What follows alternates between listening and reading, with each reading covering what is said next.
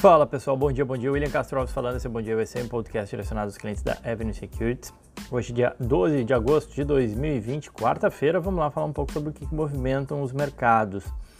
Antes disso, chamar a atenção que ontem a gente fez uma live, eu e o Breno Bonani, nossa nova contratação aqui para o time de análise da Avenue, falando sobre o mercado de games. Foi um bate-papo bastante longo, né? Porque o Breno é um entusiasta aí do, do mercado de games, ele gosta bastante dessa parte de videogames e teve bastante gente interessada, me surpreendeu o interesse dos gamers aí é, em relação ao mercado de investimentos né, no setor de games. Então quem tiver interesse, a live ela fica gravada na aba de análises, né, nas salas de análises, lá você consegue acessar todas as lives que já foram feitas, né? Eu já gravei algumas lives, né, falando sobre o mercado imobiliário americano, investindo com propósito, onde eu falo sobre água, lixo e outras coisas do gênero, né, energia limpa e por aí vai.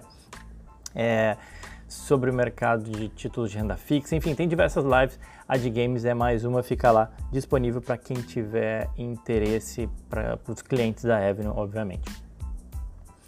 Falando sobre ontem, o dia começou positivo com a perspectiva da vacina russa, né, que prometia curar o corona, e aí acabou terminando negativo depois que o líder republicano, o senador uh, Mitch McConnell, ele afirmou à Fox News que as negociações com os democratas elas estão travadas e que as demandas dos democratas são absurdas e tornam os republicanos refém aí do partido de oposição. Essa declaração, obviamente, pegou, pegou mal, foi uma declaração pesada e as bolsas viraram. O Dow Jones fechou com queda de 0,38, o S&P 0,80 e o Nasdaq 1,69. E aí, quando a gente vê o Nasdaq sofrendo, a gente já sabe que é, de fato, as empresas de tecnologia sofreram mais. Mas em, em destaque negativo, ontem foi para o setor de biotech. A, a, notícia da vacina russa, obviamente que ela pesou, né? porque se de fato essa vacina ela existe, e na, na, mesmo que a gente não sabe, mas enfim, mesmo que na especulação ou no receio que ela possa existir, muitos investidores acabam saindo de algumas posições das empresas ligadas à cura do corona por receio de que, bom, elas possam, podem, podem ficar para trás. Bom, o XBI, que é o ETF que representa o setor, caiu, pra, caiu 4% ontem. Destaque aí para a Moderna, caindo 4,22%. A, a BioNTech, BNTX, caindo 7,44%. A Seattle Genetics, caindo 2,7%. SGEN é o código dela, e a Acceleron, uh, código XLRN, caindo 2,9%, alguns dos destaques de queda no setor de biotech. Outro setor que não foi bem foi o setor de tecnologia, cedendo aí 1,8%, o XLK. Aí destaques para as grandes, Apple caindo 2,97%, Netflix uh, caindo 3,4%, a AMD caindo 6,5%. A Take-Two, que a gente comentou ontem na, na live, que é de games, TTWO, o código dela caiu 4,4%. Na ponta oposta, a gente viu o setor financeiro performando bem, é, financeiro de bancos, tá? XLF, o ETF do setor subiu 1,2%, KBE, focado em bancos, subindo 2%, destaques aí para o banco JP Morgan, que é o maior banco dos Estados Unidos, 3,16% de alta. HSBC, para quem não sabe, o HSBC tem também as suas ações negociadas, ADRs negociadas na Bolsa Americana, você pode ser sócio também do HSBC. Uh, a, o código dele é HSBC e alta de 3,69, assim como o Santander, código SAN, uh, alta de 4% ontem. Outra que foi bem também foi a Charles Schwab, a corretora, é SCHW, subindo 3,4%. Uh, e o dólar, ontem na esteira da piora global, o dólar também acabou se rendendo, né, por conta de uh, fraqueza aí em relação a, ou pelo menos perspectiva em relação ao pacote nos Estados Unidos, de ter uh, botado água no chope, digamos assim, dos investidores. E aí o dólar recuou 0,95, cotado a 5,41 e 60 também já vinha de algumas altas aí, né. Para hoje, na Ásia, bolsa, bolsas maioria em alta, com exceção da China, que caiu 0,63. Na Europa, maioria em alta, com exceção da Alemanha, que cai 0,1, mas uma leve, queda. Destaque aí para a notícia do PIB inglês, que mostrou uma contração de 20,4%. É a maior contração da história da Inglaterra. E olha que os caras têm história, né? Ainda assim, o resultado ficou acima da expectativa do mercado. O mercado previa 21,4% de desaceleração, veio 20,4%, né, um ponto percentual melhor do que esperado. É, e também a gente teve o dado de produção industrial do Reino Unido, mais recente agora de junho, é, de julho, perdão, crescendo 9,3%. Perdão, é de junho mesmo, tá? É, crescendo 9,3% em relação a maio, já indicando aí que o setor continuou se recuperando dos efeitos da pandemia. E aí com isso, a, inclusive a bolsa inglesa era a bolsa de melhor performance hoje na Europa, subindo cerca de 1% agora pela manhã. Os futuros americanos apontam uma recuperação da queda de ontem, subindo aí cerca de 1%. Na agenda a gente tem os estoques de petróleo sendo divulgados às 11h30 do Brasil. É, o índice dólar ele recua e as moedas emergentes têm um desempenho misto, mas mais com viés positivo. Então é possível que a gente veja o, o real aí se valorizando contra o dólar, tendo mais um dia, é, mais uma folga aí depois das altas recentes que jogaram o dólar aí para 5,41,60 fechamento de ontem, né? E temos novidades em relação à vacina. Foi agora pela manhã, eu estava acabando aqui de fazer o resumo do podcast e foi noticiado que o ministro de, da Saúde russo ele anunciou a primeira leva da vacina Sputnik 5, ou Sputnik 5, uh, ah, ou quinta, como preferirem. Uh, falou que a primeira dose, a primeira leva dessa vacina, da vacina russa, vai estar disponível em duas semanas. O Mikhail Murashko, que é o ministro da Saúde lá, chamou de infundadas as preocupações com a segurança da droga. E ele disse que nesse, nesse mesmo prazo, em duas semanas, vão ser publicados os resultados dos testes russos. É, e isso aí é, promete mais volatilidade para as empresas de biotecnologia, as quais eu vou já começar comentando delas antes de a gente falar de alguns resultados. Enfim, as ações de biotech, né, que acabaram entrando no foco ontem por conta dessa vacina russa. A gente viu a Inovio Pharmaceutics, código dela INO. As ações da empresa caíram 23%. Não foi só a questão da vacina russa, tiveram várias outras notícias sobre as empresas de biotech ontem. E eu vou comentar aqui com vocês. Sobre a Inovio, caiu 23% ontem. É, ela informou para o mercado que espera que a vacina candidata né, para ser a vacina contra o Covid, entre em estudo de estágio intermediário a final em setembro e receba a autorização de uso emergencial da FDA, que é o órgão de saúde americano, só no próximo ano. Anteriormente o mercado esperava, e a Inove tinha dito que esperava começar os estudos de estágio intermediário no verão, ainda no verão, né? ou seja, ainda em agosto, máximo em agosto, né? agora vai começar só em setembro. E obviamente que esse delay, esse atraso, junto com é, a vacina russa, fizeram as ações despencarem ontem 23%. Compensação no after, as ações subiam aí 3,4%. E isso também foi antes dessa notícia que saiu agora, realmente pela manhã, essa notícia do, do ministro russo que eu comentei com vocês. A Novavax, NVAX é o código dela, tiveram queda de 16,3%, apesar do resultado melhor do que esperado. A empresa registrou um prejuízo aí de 30 centavos, o mercado esperava 52 centavos de prejuízo. Receita também bateu as estimativas. A questão é que a Novavax anunciou três contratos de fabricação da sua vacina, candidata né, para ser uma vacina contra o corona, garantindo aí 2 bilhões de dólares em financiamento. Algo muito bom, né?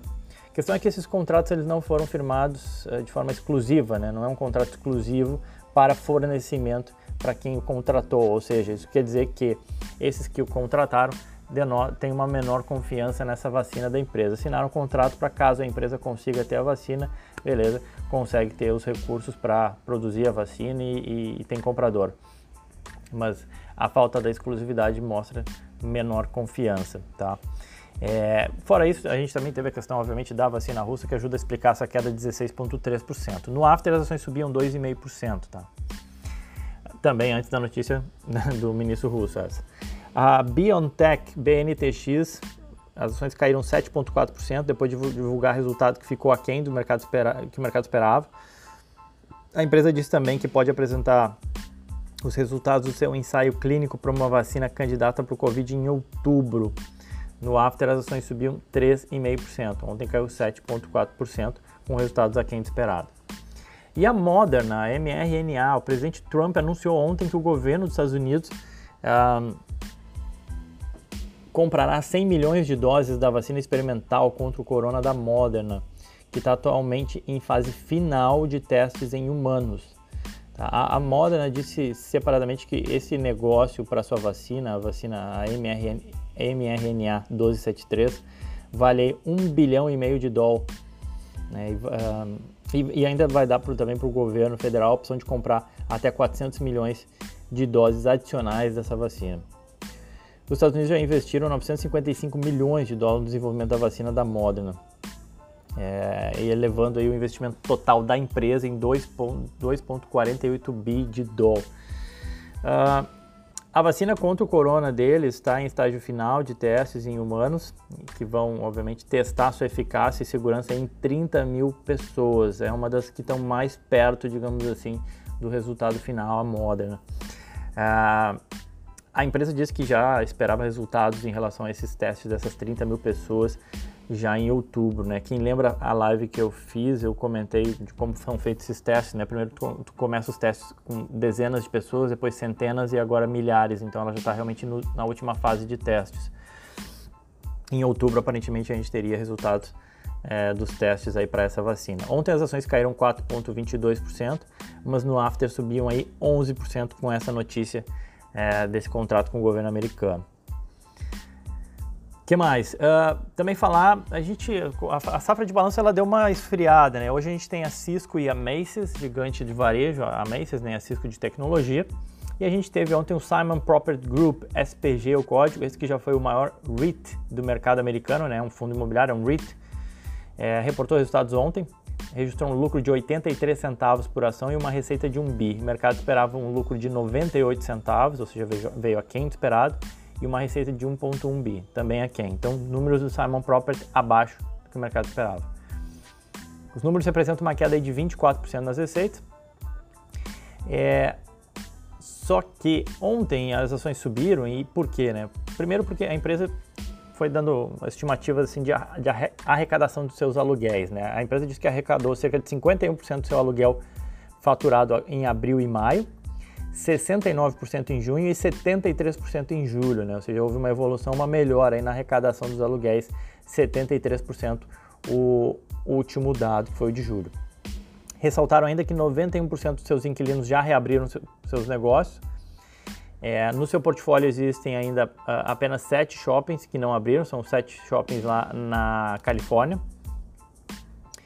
É, o CEO ele não quis comentar a notícia que estão negociando com a Amazon para aluguel de espaços vazios em seus shoppings, né, as lojas da DC Penney e Sears, Sears, que eu comentei ontem com vocês.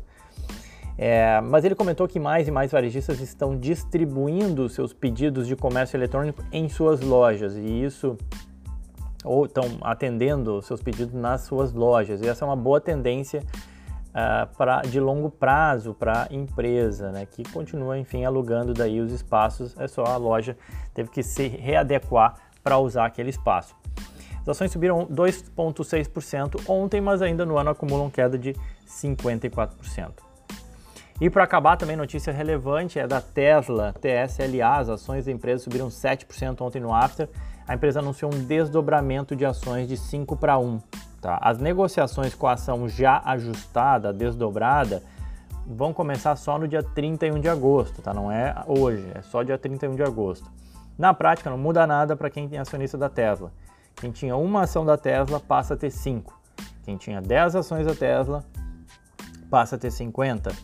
Quem por acaso tinha 100, teriam 100 ações da Tesla passariam a ter 500. Simples assim, sai de, de 1 para 5. O valor financeiro não muda, né? o que corrige é a cotação da ação. É, você, você, divide a cotação por 5. É, considerando o fechamento de ontem de 1.374 dólares com 99 centavos, cada ação passaria a valer 275 dólares. Tá? Então, basicamente, pega as tuas ações lá, multiplica por 5, é isso que tu vai ter e mantém-se o valor, porque a cotação ajusta.